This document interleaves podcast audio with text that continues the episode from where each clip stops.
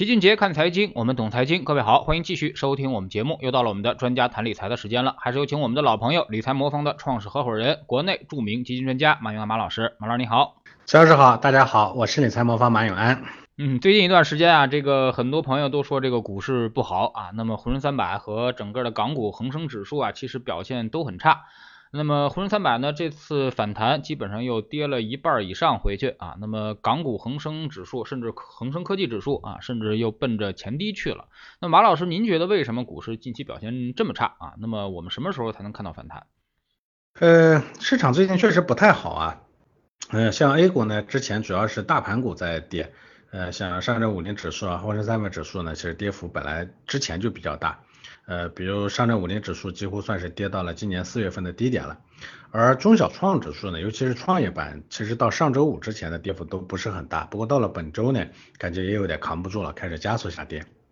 那，呃，A 股的主要问题呢，还是目前呢，呃，主要还是大家担忧这个基本呃经济的基本面不太好啊，主要是担忧。我们可以回溯一下今年的整个行情表现啊，年初的时候呢，股市下跌的主要原因呢，就是因为当时预期。啊，各种外部环境冲击下的 GDP 增速不佳啊，当然还有一些外部的非常态化的因素，像疫情啊、地缘冲突啊等等。到了二季度呢，我们也看到了不少关于经济刺激的利好政策出台，不管是货币还是财政啊，大家都感受到了政策是在发力的。叠叠叠加上当时疫情的这个逐步的有效的控制，所以市场预期未来经济会好转，那股市呢就提前反应了。但问题是，经济二季度，尤其是七月份之后的表现呢，达不到市场的预期。股市反映，呃，股市因为反映的是预期嘛，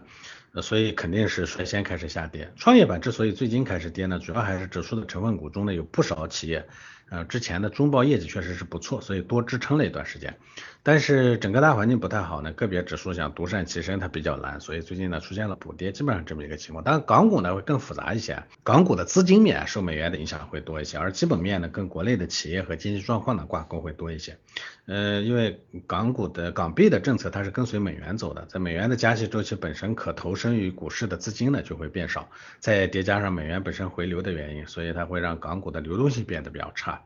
呃，所以我们会看到不少的 A 股和 H 股同时上市的公司呢，股价有时候会相差超过百分之五十，就是因为这个原因导致的。那至于基本面呢？因为不少在港上市公司呢，其实主营业务都在国内。那国内的业经济下滑呢，不免让大家呢对这些公司未来的业绩呢也会产生一些担忧。啊，比如说像互联网公司啊，大家对它的业绩增速呢是有担忧的。所以港股呢应该说是受到了双重的压力啊，它不像这个 A 股呢是单边的压力，这个呢是双重的压力，所以它表现不好呢也是因为这个原因。不过我们应该看到一些积极的因素啊，首先就是疫情的控制速度其实是越来越快的，隔离时间呢也有一个统一的标准。另外呢，其实就是很多制造业企业的前端原材料的呃价格的下跌呢，其实是比较快的啊，比如说像有色金属等等，这个呢对于制造业来说是个利好。另外呢，大家虽然最近呢受到美国呢还会继续大幅加息的这种呃这个呃就恐吓式的这种呃预期的影响，但是实际上我们会看到美国的通胀呢它是不及此前的市场预期的。呃，虽然目前大家还预测说美联储继续加息七十五个的基基点的可能性很大，但是只要通胀下来，那么美联储未来的加息节奏呢，恐怕就不会这么激进了。所以综合来说，我觉得目前的市场呢，应该算是一个非常悲观的一个环境了。这个时候呢，我觉得我们可以不那么悲观，至少这个时候呢，你选择割割肉离场，这个是不明智的。所以不如多一点耐心，甚至呢，如果说你自己呢。呃，更清醒一些的话呢，这个时候呢，你应该适当的乐观起来，应该呢用更好的方式呢进入市场，而不是应该是退出市场的时候。嗯，所以说我们都知道现在目前股市啊比较低迷啊，那么投资者情绪也比较差，也知道这个位置呢相对来说比较合理啊，但是呢大家就是呃行动不一致，也就是说啊大家现在知道行情不好啊，那么是该买入的时候啊，但是心里往往还过不了那道坎儿啊。那您可以分析一下啊，那么现在为什么原是什么原因导致的这种心理的这种啊知行不一？呃，其实这个东西呢，首先我说站在一个专业投资人或者非专业投资人，站在个人的立场上或者站在机构的立场，我觉得这个事情都是可以理解的。人呢都会有这样的心态，这个非常正常。这里头牵扯到一个叫损失厌恶这样的一个心理。我们经常说在股市里头呢，一年赚三倍呢不难。嗯，你只要瞅准一个机会。丑冷再来一下，这是有可能的。比如说今年四月份你抄底了新能源或者光伏行业中的优质标的，那么就有一定的机会赚到两倍甚至是更多的收益。但是有另一句话叫想要在股市里三年赚一倍很难，也就是说错误的方法让你赚到钱是运气，但问题是你一定会持持续使用这样错误的方法再投资，那运气不会总在你这一边，是吧？最终换来的就是持续的损失。呃，我们举个例子，比如说你上半年成功抄底了一个不错的个股或者基金。哎，那么在经历了近三个月的反弹，赚到一个百分之五十的收益，那相相当不错了。那么在此期间呢，你一定会有无数次的冲动或者很多次的行情变化来诱惑你出货啊。假如说，你确实很厉害，你坚持住了，哎，通过一次一次对自己的劝慰啊，告诉自己是一个价值投资者啊等等，要坚定的持有等等，结果证明呢你的持有是正确的。那么接下来，如果行情出现了波动，你也一定会告诉自己必须坚定的持有，做一个巴菲特式的价值投资人。那么好了。如果收益跌没百分之二十，你可能还会淡定；如果跌的只剩百分之十呢，你还会淡定吗？会不会为了保住这百分之十的收益选择放弃呢？其实大概率是会的，因为再不卖掉，收益可能就会变成负的了。谁都不想有本金出现损失。而在这样的行情演变过程中，会出现各种各样的投资者情绪问题和信心问题。我们刚才举例的这个投资者还是很幸运的，因为他至少抄到了底部，而且选择的标的是不错的。那么如果没有抄到底部，或者选择的标的出现了经营逻辑出现问题了，或者跟你当初想象的不一样的怎么办？那么这个它就会持续的对投资者信心形成冲击，而且越操作越买卖，换来的结果就是越糟糕，失去了信心。那么即使知道行情不好啊，才是可以贪婪的时候，这个时候也就不愿意再拿钱出来做投资了。嗯，而且就算你自己愿意，家里头的其他成员可能也不一定愿意。所以我们会看到 A 股已经这么多年了，同样的问题，同样的错误总在重复的发生啊，唯独不变的就是投资者没有在失败的经历中吸取教训。我觉得这个呢，其实是蛮可惜的一件事情啊，嗯。其实这就是人性啊，那么很难去克服人性，我们只能够引导人性啊，通过一种合理的方式，比如说让我们的资产的波动率降低的一种方式，让我们能够始终留在市场里面，这其实也是资产配置的一个这个这个我们说的这个这个本源所在啊。那么你们这边的客户啊，能够获得什么样的服务啊，能够帮助他们度过这种至暗时刻呢？嗯，这确实我认同齐老师说的，这是人性啊，而且人呢本身它是个群居动物，所以想独善其身本身是个很困难的事情。呃，你一定会受到周围的影响啊，所以一定会引起情绪的波动，而情绪的波动也一定会导致你操作上的失误，所以。呃，乔老师前面说的，你你必须得有一种制度的保证，或者经过特殊的训练，哎，你要么呢，就说你的方法得当，像咱们先说的这个通过资产配置呢，把呃波动降下来，这个呢是一个制度的方法。当然，你说我是个专业投资人，我经过多年的训练呢，变得百毒不侵，是吧？我就自己就是个冷酷无情的人，那这个也是有可能的。嗯，但是对大部分人来说，独立的个体一旦置于群体之中啊，你就就会就会被群体赋予你巨大的力量。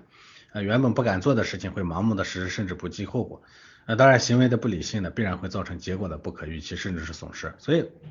巴菲特曾经说过，说一定要选择你喜欢的人共事，不然它一定是一种消耗。所以我们选择什么样的群体共事呢？这个是很重要的。比如说，在我们理财魔方，没有一位同事或者投顾会直接跟客户说，你要不停的做交易。啊，像是什么时候该买，什么时候该卖，这样类似的言论，因为从投资历史上来看，择时本身它是个难度相当大的呃的这个操作，要有大量的计算辅助才能获取相对较高的胜率，而这个所谓的相对较高，大概也就哎百分之五十几，百分之六十几啊。有人说啊，我每次都能做对百分之百，胡说八道啊，或者说一个专业机构说我能能做对百分之七十八十，那些可能也很难啊，所以这本身就是个嗯是个比较困难的过程。呃，这个过程不容易，呃，那所以呢，我们一般呢要求呢是说，呃，这个呃帮助投资者呢去呃要去解决这个问题呢，它要分三个层面啊，这个我们我不是说用一个问题用投资就能解决的，也不是说简单的用呃沟通呢就能解决的，有三个层面，所以我们理财魔方的投顾它分为三个层面展开，包括金融层面、情绪层面和投教层面。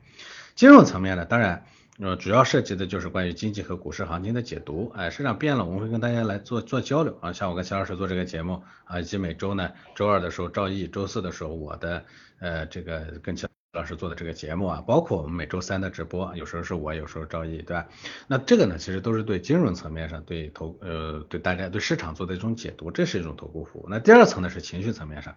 情绪层面呢，主要我们是以伴随式服务作为主要的情绪响应方式。当市场出现问题的时候呢，我们会，你看我们的 APP 上会不停的发各种对呃针对你的情况的一些呃应对建议啊、呃策略啊、方法，甚至一些正确的看待方式等等这样的一些东西。那么这个呢是缓解焦虑、帮助投资者能平复情绪的。呃，你看我们现在最近也在我们的 APP 上也开了那个直播，包括我们也开了各种音视频的内容，包括我们在上面开了一个叫视野的栏目来给大家推送各种各样的内容，目的就是这个。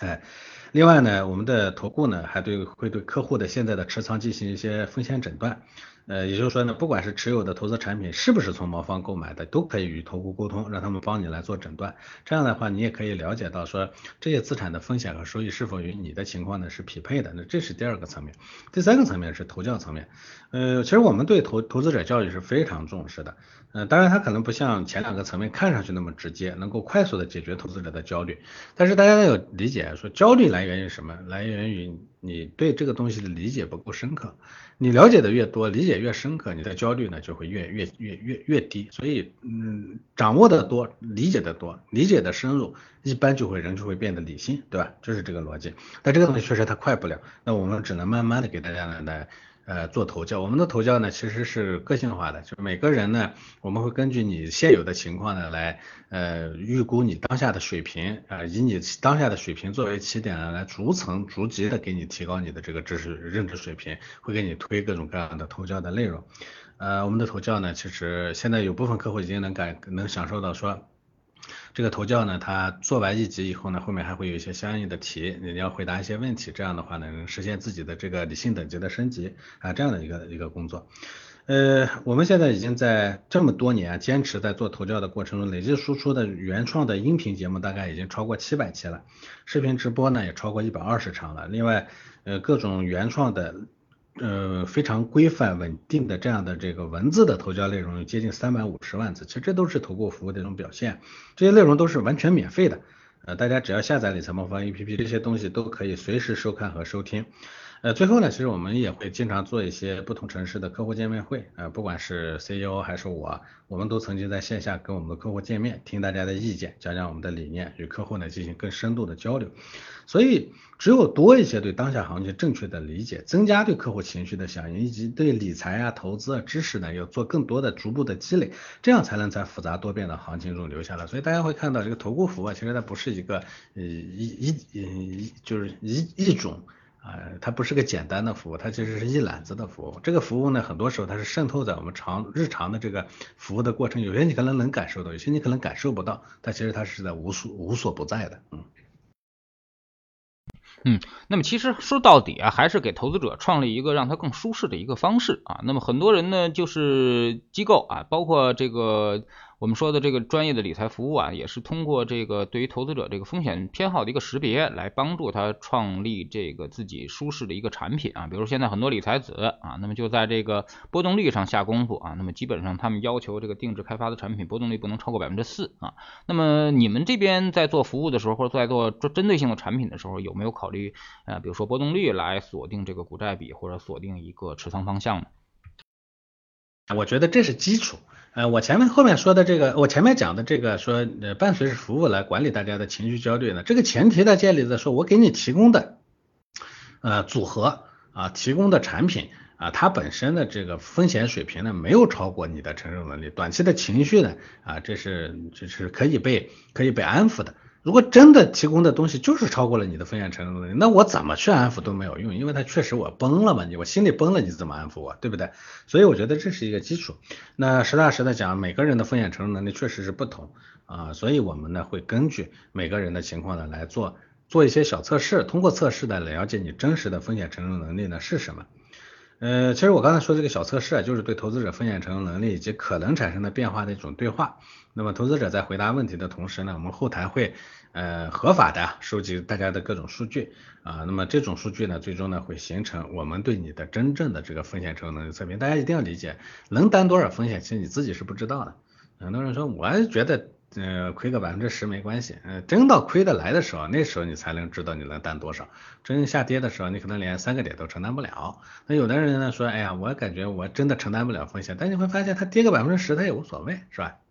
哎，所以每个人的风险承受能力不太一样。这个做完了以后呢，我们才会对应的给出大家呢相匹配的这个产品。那第三方发现的产品线其实也比较丰富。你比如说我们的呃风险比较低的啊，风最低的呢，我们有魔方保货币基金组合啊，风险稍微高一点的我们有稳健组合。我们的稳健组合呢，其实呃相对于现在各种银行理财产品的话，我们的就浮动收益的银行理财产品，我们那个产品的风险水平呢比大部分的机构要低。我们之前做过测算。我们的稳健组合大概在啊浮动收益类的偏债方向的，就是还是偏稳健型的银行理财里头，我们的风险呢大概还在后三分之一，但我们的收益呢大概在前三分之一的水平，哎，所以它其实做的还是不错的。那么再风险高呢，那就有我们的啊这个全天候策略里头的各风险等级。啊，在之后上呢，这个全天候策略，因为它是一个全球配置的一个产品。那么此外呢，我们还有啊只配置于中国市场和中国中国股市和中国债券的我们的股债平衡组合。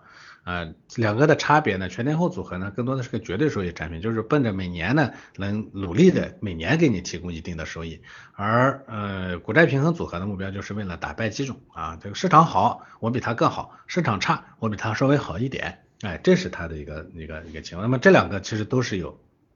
不同的风险水平的。比如说全天候策略风险等级一到十，啊，风险等级低一点的最就是最极端环境下的亏损呢，大概啊，比如说百分之四左右。那这个如果说这个呃风险水平最高的极端环境下，它是风险最呃短期的亏损有可能超过百分之十五。那我们的目标是不超过百分之十五，但其实历史上有超过的啊，大概要到百分之十九左右啊，所以这个幅度呢有时候还是比较大的。那相对应的，我们前面的稳健组合，其实就就算是最坏的情况下，最大回撤大概也不会超过百分之三。像呃今年的这种啊市场里头，我们的最大回撤也没有超过百分之二点五啊，回撤是不大的。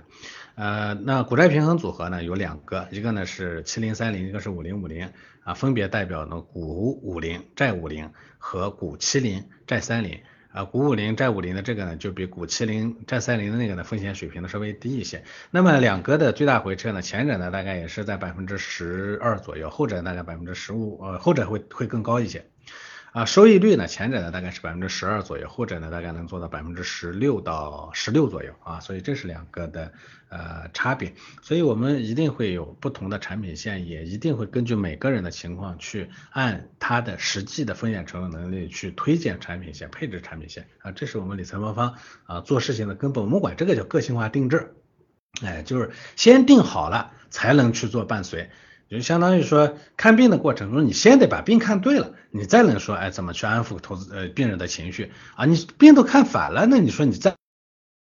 保你安抚有啥用，对不对？所以这是我们的一个基础的模式。那这套模式总体上看效果应该还是不错的啊。我们一直特别重视看客户呢究竟有没有盈利，我们在内部管它叫客户的盈利比率。实际上我们的客户盈利比率一直很高，最差的时候我们大概也能做到百分之七十左右的，呃，所有的客户大概有百分之七十左右客户是盈利的。好的时候我们大概能做到百分之九十八、九十九以上啊，所以这个呢应该数据还是不错的，嗯。哎，也想问一下马老师，你们那边的客户就是大部分啊，我们说肯定是呈现一个中型分布嘛啊，那么中型分布的这个量级最大的一部分大概是风险等级多少？大概对应的股债比是多少？呃，在全天候组合里头呢，这个占比最多的大概是在六七八啊这三个风险等级上，呃，分别我们的风险等级呃呃六呢，大概现在的 A 股的比例应该是在百分之。呃，四十左右啊，风险等级七呢，大概是在呃百分之四十多，不到百分之五十的样子，所以是这么一个水平。那这两个呢，最大回撤呢，分别百，比如说风险等级七呢，最大回撤大概是百分之十二左右，风险等级六呢，大概最大回撤百分之十到十一的样子，所以基本上这个呢占比呢是最多的啊。此外呢，这个风险等级十的呃占比呢会突然再高一点，所以它其实呈现一个双峰的特征。呃，但大部分人还是在这个风险等级中等的这个水平上。那股债平衡组合呢？我们的五零五零和七零三零呢，基本上是各一半啊，都有。啊，甚至七零三零呢，有时候会更多一点啊，这是我们的股债平衡组合。啊，呃，所以我估计，因为对大部分人来说呢，股债平衡组合它是作为一个进攻性的投资品种去配置的，所以它的七零三零会多一点。但是我们的全天候组合，大家是把它作为一个安全可靠的避风港湾所持有的，所以它的这个中等风险的会占比呢会更多一些啊。嗯，其实这一波。呃，下跌呢还是挺惨烈的，甚至沪深三百从去年的二三月份就开始下跌了啊。那么而且还遇到了像像俄乌战争啊、像疫情反扑啊这样的黑天鹅事件啊。那么有没有打穿你们的这个最大回撤呢？有的，我们的呃全天候组合呢，其实有好好几个等级呢都击穿了。啊，风险等级五以下是平均没有击穿，有个别人击穿了。那风险等级五以上普遍是击穿了最最大回撤。当然，这个原因是多方面的。呃，一边呢是因为我们的模型呢做了调整，我们原旧的模型呢是一遇到这个快要击穿风险底线的时候进行硬性风控，而这个硬性风控呢，其实长期来看它带来的收益损失是蛮大的，所以我们的新版模型里头呢，对这种硬性风控的使用条件呢就特别严格，一般情况下不轻易启动硬性风控。啊，这样会确保那个长周期的收益率呢是比较高的。那当然，短期里头偶尔就会遇到啊最大回撤呢被短短暂的击穿的这种情况。这个呢，我觉得是你是个取舍啊。呃，金融上其实所有的最后的结果呢，都是你付出什么，你想得到什么啊，这是一个取舍。